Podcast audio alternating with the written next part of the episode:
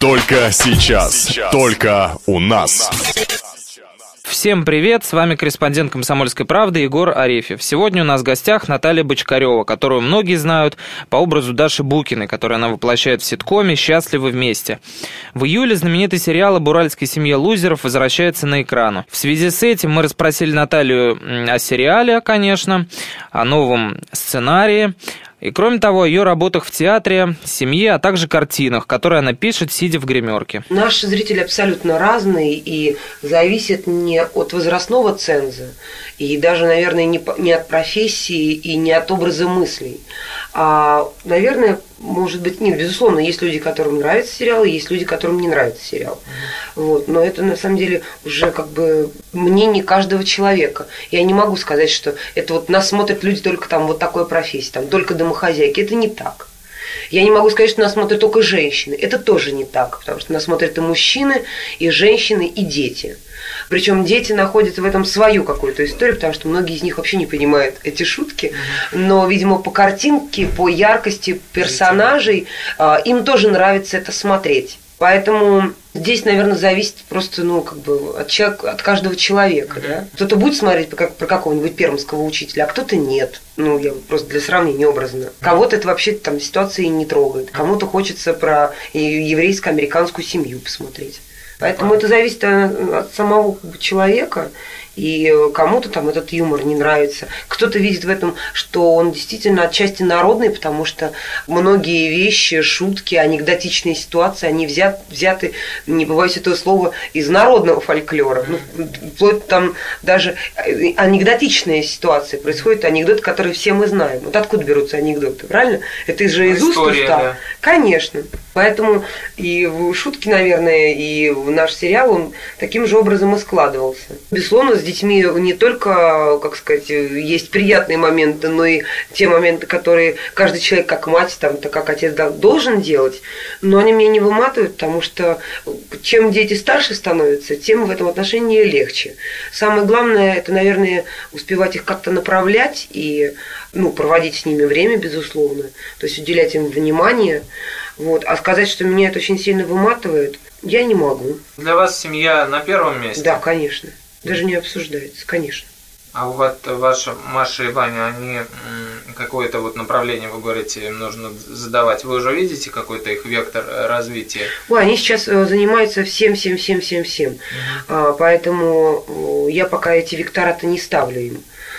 Просто сами, наверное, с возрастом будут выбирать себе то направление. Сейчас они абсолютно, я считаю, чем больше они для себя чего-то нового откроют, но они еще маленькие, им всего 4-5 лет, поэтому они занимаются, они и плавают, и танцуют, и поют, и на лошадках скачут, и э, я им всякие разные устраиваю представления, имеется в виду, мы куда-то все время ходим, что-то смотрим. Это может быть не, исключительно вообще все, начиная там от выставки картин. Маша мне вдруг сказала недавно, что она хочет пойти в дом статуэток я говорю, это что такое? Он говорит, ну где много разных из камня статуэток стоит. Я говорю, ты хочешь, говорю, в музей скульптур? Она, да. То есть она не знает, как это называется, вот вдруг ее, ей почему-то захотелось сходить. Поэтому и в театр мы ходим, и на различные там детские представления, и в цирк мы ходим. Они очень любят цирк Дюсалей. Хотя тоже, казалось бы, по возрасту они еще, ну, маловато для Дюсалей. Ну, красочно, конечно. Вот, но тем не менее им очень нравится.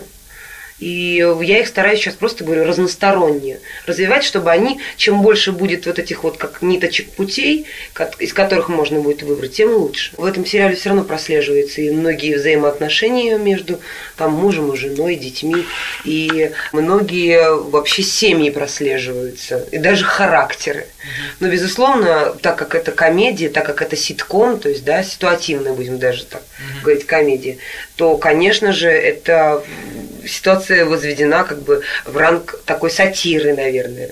Раньше у нас были даже серии, по-моему, даже и в этом сезоне будут, когда мы вообще снимали пародии там, на Титаника, угу. то есть на ряд фильмов, которые всем известны. То есть, Букина. Конечно. То есть Букина попадали и были отличные просто, замечательные эти пародии, они очень нравились, когда там какая-нибудь шамаханская царица Даша Букина и ее дети, и сказки, я помню, мы снимали. То есть было очень здорово, мне нравилось. Наталья, а скажите, как так э, получается, что ваша большая семья Букиных, отец, который работает продавцом обуви, живет в двухэтажной квартире? Отчасти, конечно, есть ситуация утрированная, но, опять-таки, при любом раскладе ее можно оправдать. Ну, то есть я имею в виду, что... Э, Мог получить в наследство. Нет, со, нет, нет. Ну, вот возьмите, пожалуйста. Я сама когда-то в детстве в Нижнем Новгороде жила в такой двухэтажной квартире. Там чердак свободен. В советское время никто эти чердаки никому, ну, как бы они не нужны были. И я знаю, что и не только там, по, по всей стране строили на девятом этаже себе... Достраивали. Как бы, достраивали, да. То есть они просто брали, прихватизировали, как это называется, э, часть чердака. То же самое сделали и Букины. То есть это чердак. Это не есть двухэтажная квартира, это чердак. А то, что они проложили лестницу на второй этаж, ну вот он такой вот, все-таки иногда у него Дизайн. Гены Букина руки встают на место, и он что-то делает. Что касается, да, он не носит зарплату. А, я имею в виду, вернее, он носит зарплату, а Даша не работает. Но у нас многие семьи так живут, когда вообще на одну зарплату. Бывает наоборот ситуация. Она работает на трех работах, а он пьет. И они же как-то живут все это, правильно? И на одну зарплату в нашей стране можно прожить. Есть там, они, правда, на самом деле, многие семьи, которые едят колбасу только один раз в день зарплаты в месяц. Все остальное они питаются чем попало, где попало и как попало. Собственно, Букины питаются так же. Где-то у соседей перехватили, кто-то где-то что-то своровал, надыбал, перекусил, еще что-то. Вдруг какие-то деньги нарисовались, соответственно, что-то покупается в дом. Опять-таки, это наша российская действительность, наша. Что у нас каждый... Конечно, с годами сейчас становится лучше, но вот отъедь от Москвы, и ты попадешь абсолютно вот в семейство Букиных. Только другое дело, что некоторые по этому поводу так не шутят и не смеются. А это совсем грустная история, надо сказать.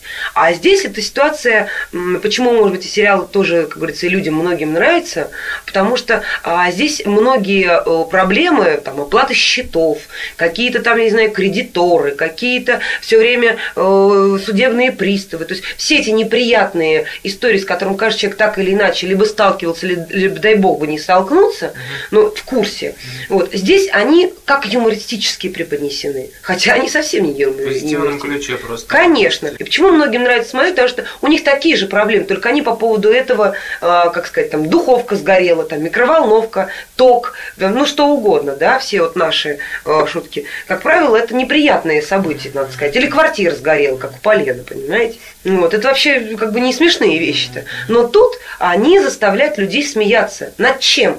Над такими же проблемами, какие есть у них. А скажите, в новом сезоне «Счастливых вместе» зрители будут ждать сюрпризы? Ну, надо сказать, что э, юмор будет еще смешнее и веселее для тех, кто уже смотрит «Счастливы вместе». Mm-hmm. Вот. Произойдут, конечно, потрясения. И серьезные. Ну, потому что мы разойдемся. Вы как переживаете по этому поводу? Конечно, безумно переживаю. Вот, а что из этого выйдет, вот как раз вы и увидите. На самом деле я люблю и театр, и кино. Театр люблю больше. Поэтому свою жизнь без театра я не представляю. Сказать, что я театру отдаюсь больше, а кино меньше, я тоже не могу, потому что и то, и то искусство, и то, и то требует определенных затрат. Безусловно, разных затрат. Потому что, а, насколько вы знаете, театр и кино, они при всем том, что а, входят в профессию как бы актерскую, они достаточно разные по сути своей. Потому что если в театре ты сразу играешь как кусок жизни одним куском, то есть, да, то есть, образно говоря, там, э, надо сыграть 10 лет, да, от э, юношеского, например, периода до уже, так сказать, зрелого. Вот. И это твоя жизнь, которая вот идет два с половиной часа неразрывно. Ты этим живешь каждую секунду, каждую минуту проживая это, то с кино связана другая, например, трудность. Те же самые 10 лет, которые надо сыграть, но ты должна уметь ждать и тормозить, потому что пока перестраивается камера, пока происходит ряд технических моментов, переезд там или, например, перенос этой сцены на другой день, ты должен это состояние держать в памяти, чтобы на следующий день пойти и это сыграть. Это тоже с этим связано. Момент ожидания, момент того, чтобы вот этот вот как бы накал или вот то, что ты сейчас в данный момент играешь, чтобы это потом выдать на следующий день. И не, как это говорится, не с холодным носом прийти на съемочную площадку. Я училась в студенчестве, я жила вместе с художниками. И они меня научили рисовать. И поэтому сейчас мне это помогает, как вы говорите, сохранить и не растерять себя между сценами работа сейчас идет. Другое дело, что, конечно, если бы я занималась как там, не знаю, режиссер или как кто-то сценарист исключительно своим сценарием, то, наверное, работа продвигалась бы активнее и быстрее.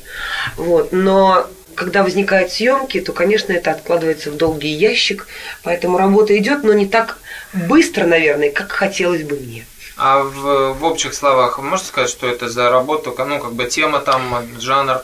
Это романтическая комедия, добрая очень, философская, а, отчасти, может быть, даже такая фантастическая, но не фантастичнее, чем сериал «Счастливы вместе».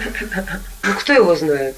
Может быть, раз, да и получится. То есть зависит от настроения от вашего или от чего? От настроения, от э, желания, от временных возможностей. Надо все делать, я считаю, поступательно и постепенно. На данный момент вот у меня сейчас э, сериал «Счастливы вместе». Потом, может быть, сериал «Счастливы вместе» рано или поздно закончится, там возникнет э, совсем другая тема.